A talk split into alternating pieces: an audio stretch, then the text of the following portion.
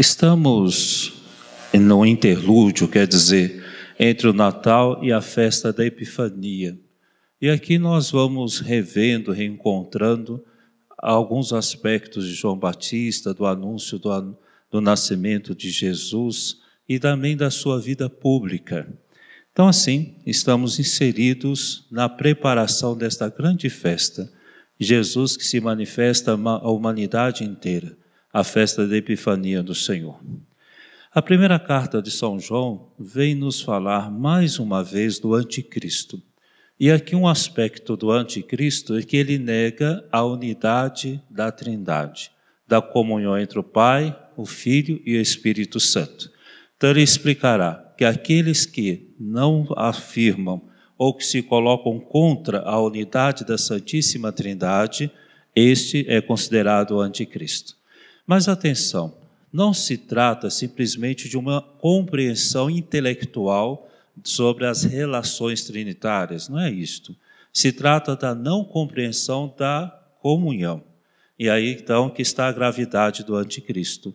E traduzindo para nós, todas as vezes que não compreendemos que é importante a comunhão, ou seja, que entramos em confronto da unidade da igreja, da unidade entre nós, nos tornamos anticristo.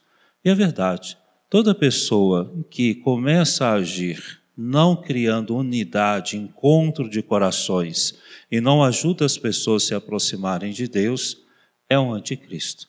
Cristo veio unir o céu e a terra, veio unir os corações entre si.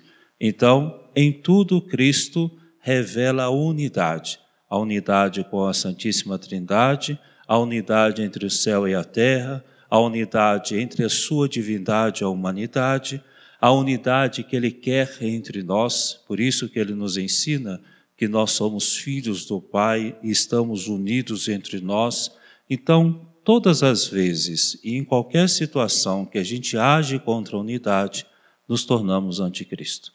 Temos cuidado, porque muitas vezes a gente favorece alguém falar mal de outra pessoa ou no, nos omitimos em defender alguém, contribuímos com alguma coisa, acrescentando algum aspecto de que as pessoas não sabiam, assim fomentando ou aumentando as divisões entre as pessoas.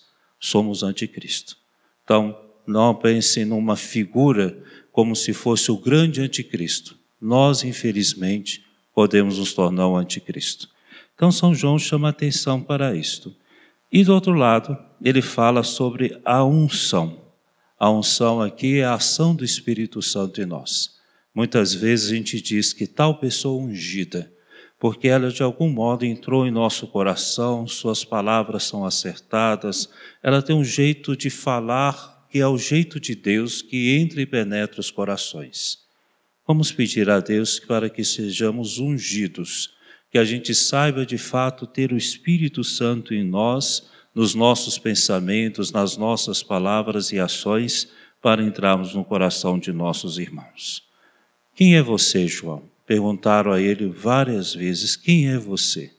Alguns achavam que ele era apenas Elias, outros achavam: Quem é você? E João respondeu claramente: Sou aquele que veio preparar os caminhos do Senhor. Então, para João tem a clareza de sua vocação. Eu vim preparar os caminhos do Senhor.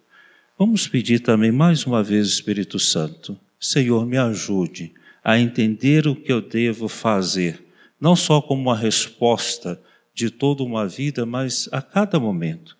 Quem sou eu? O que devo fazer? E que a gente possa responder com essa clareza de João. Eu sou apenas uma voz que grita no deserto. Vim preparar os caminhos do Senhor e preparar as pessoas também pela conversão. Por isso que ele fala do batismo que ele estava assim aplicando e ajudando as pessoas. Vamos ser como São João Batista, uma voz que grita no deserto, aonde parece que todo mundo desconsidera Deus a gente possa falar de Deus às pessoas e sermos instrumento de conversão. Há pessoas que estão no nosso convívio, que estão tristes, desorientadas.